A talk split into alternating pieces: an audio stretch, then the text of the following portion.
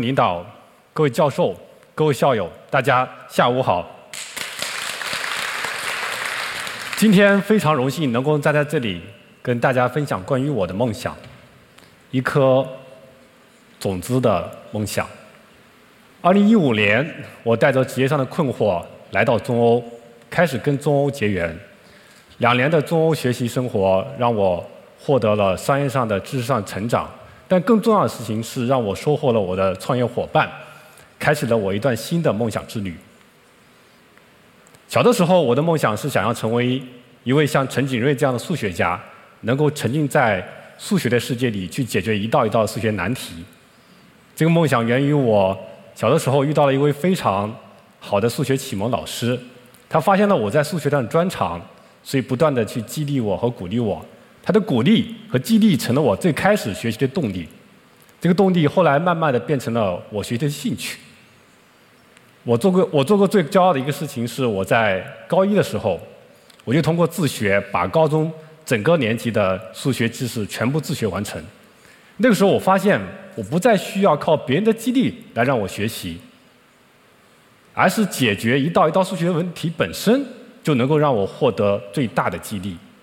所以那个时候，我发现，只要构建好正向的学习心理反馈，学习就可以变得非常轻松，变得非常的快乐。等到我上大学的时候，我发现我的梦想又变了，因为我上大学时候开始接触计算机，我发现通过计算机可以建模处理很多数学问题，还可以解决很多的实际应用问题。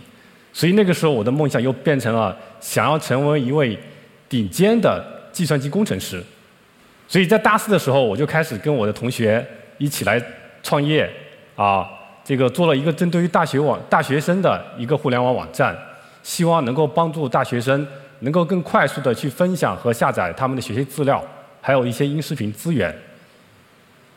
从此我就开始了我的第一次创业，然后就开始了连续的创业之旅，从做资源下载到做社交网络。再到做社交游戏，那个时候我对梦想的理解变得非常简单，就是去做自己喜欢做的事情，把你的爱好变成你的工作，变成你的事业。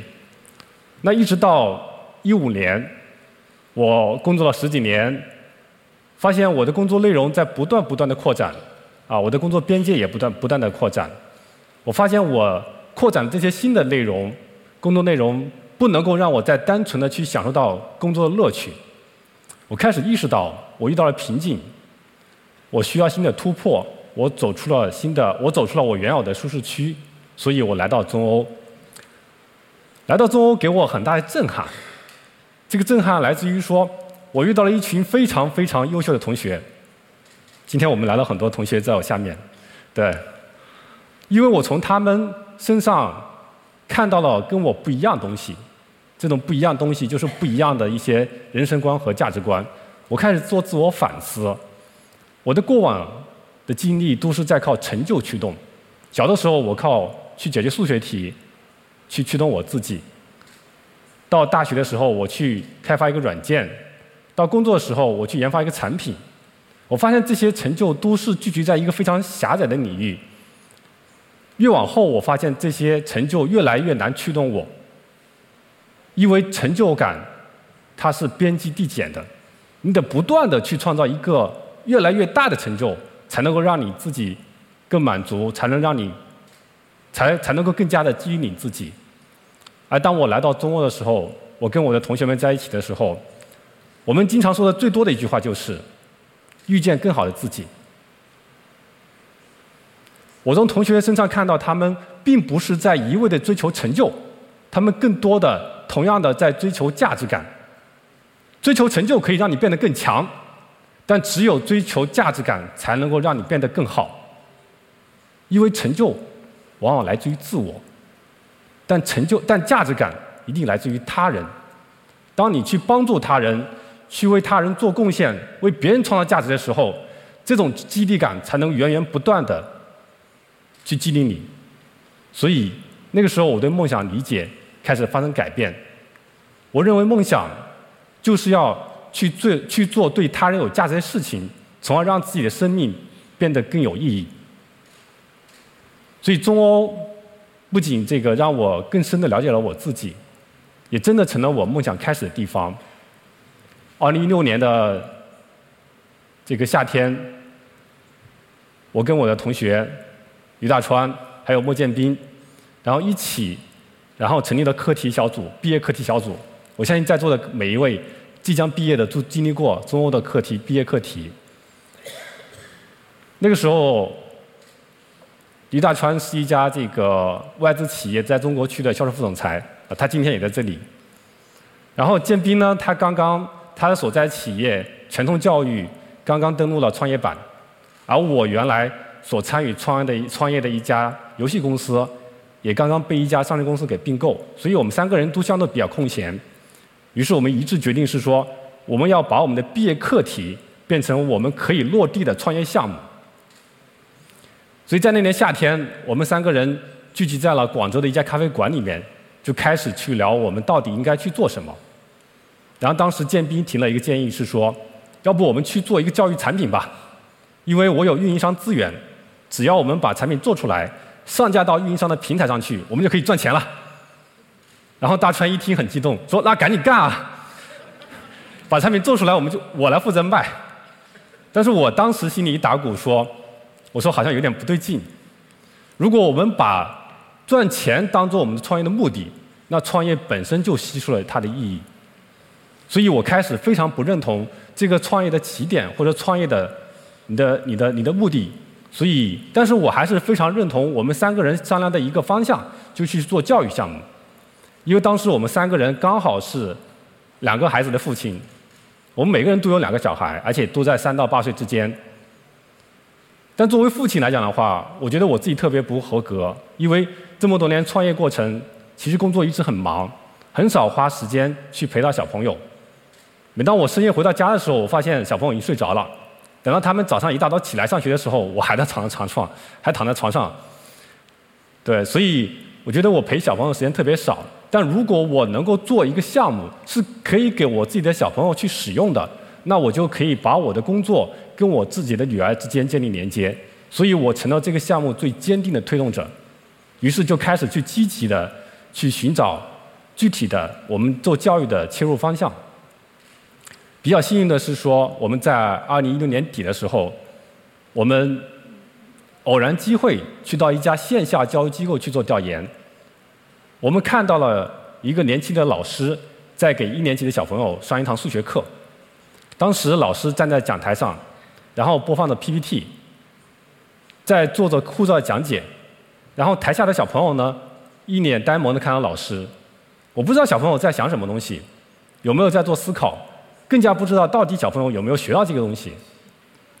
但当时我突然想到了我的女儿在另外一个课堂的场景，我的女儿当时在线下的一个迪士尼英语去上课，我发现迪士尼英语的老外是可以把我的。能够一起跟我的女儿产生互动，把我女儿全情的带入到课堂里面，我能感受到我的女儿在这课在这种课堂上是非常快乐的在学习。所以当我看到这样一堂数学课的时候，我马上意识到我可以做什么事情呢？我从小就非常喜欢学数学，我知道学习一定要从兴趣去导入。那对于小朋友来讲的话，导入兴趣最好的方式就是游戏化学习。然后我又做了十几年的游戏，所以这可能就是命中注定需要我做的事情。我能够做出一个能够让小朋友特别喜欢的数学思维课程，我能够帮助他们学习成长，帮他们创造学习价值。所以我们很快就成立了公司。我们把公司名字取名叫“快乐种子”。种子就意味着我们服务的人群是三到八岁小朋友。快乐是我们希望带给他们的学习体验。在二零一七年的整个夏天，我都跟我女儿在一起，因为我要带着她一起，把她当做我的用户，跟我一起打磨每一节课。我发现我好像从来没有这么多时间跟我女儿在一起过。我真的因为这个项目跟我女儿建立了很多连接。在一七年底的时候，我们又开了一家线下教育机线下教学机构，我的女儿也成了我们第一批的。正式的付费学员，啊，自己交了钱的啊。有一天我在开车路上送我女儿去上课，然后我女儿就问我一个问题，她说：“爸爸，你是老师吗？”我想想，我也没上课，我说我我不是老师。然后女儿又问我说：“那爸爸，你是校长？你是校长吗？”我想了想，我说我成立这家公司，我开了这家机构，那我应该是校长，所以我就很肯定的对我女儿说：“我说对，爸爸就是校长。”当我这样一回答的时候，我能够看到我女儿的眼中对我充满了非常崇拜之情，因为校长这个身份。让我在我女儿的心目当中变得高大起来。对，这是我女儿在我们的课堂上上课的情景。你会看到她眼中是有光的，在上课当中眼中是有光的。这让我想起来，我那天我们那一次在那家数学机构里面看到小朋友的状态是完全不一样的。那个时候，这个他妈妈也给他报了很多其他的兴趣班。有一次我听到他跟他妈妈说：“他说妈妈，我不想去学舞蹈课了，我就要去学这个爸爸的数学思维课程。”那个时候，我意识到，我们真的做了一个不一样的事情，我们真的创造了一个能够让小朋友喜欢并且愿意主动去学习的课程产品。这是我们的这个产品的一个体验的一个状态啊，可以播放一下看一看。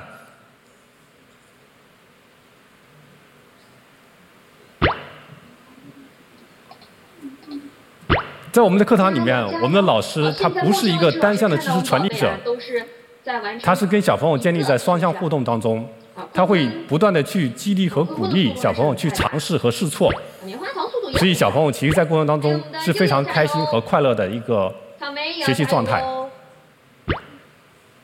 好，完成好的就举手，完成好的就举手。好，老师看到棉花糖完成了。好。棉花糖是。好，到今天为止，我们已经有接近四万个在读学员。为了更好的让更多的小朋友来上我们的课程，我们从线下转型到了线上。我们的学员遍布了十几个国家，这也已经有大概十几万小朋友上过我们的体验课，接受过我。在这个过程当中，我们有。慢慢的加入了很多小伙伴，小伙伴们因为我们的教育初心，来到豌豆，来到我们公司。